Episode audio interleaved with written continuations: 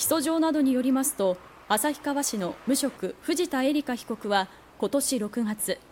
自宅に1歳から3歳の子供を置き去りにして外出したとして保護責任者遺棄の罪に問われています。今日の初公判で藤田被告は起訴内容を認め即日結審しました。検察は3人の命を奪いかねない悪質なものだったとして懲役2年を求刑しました。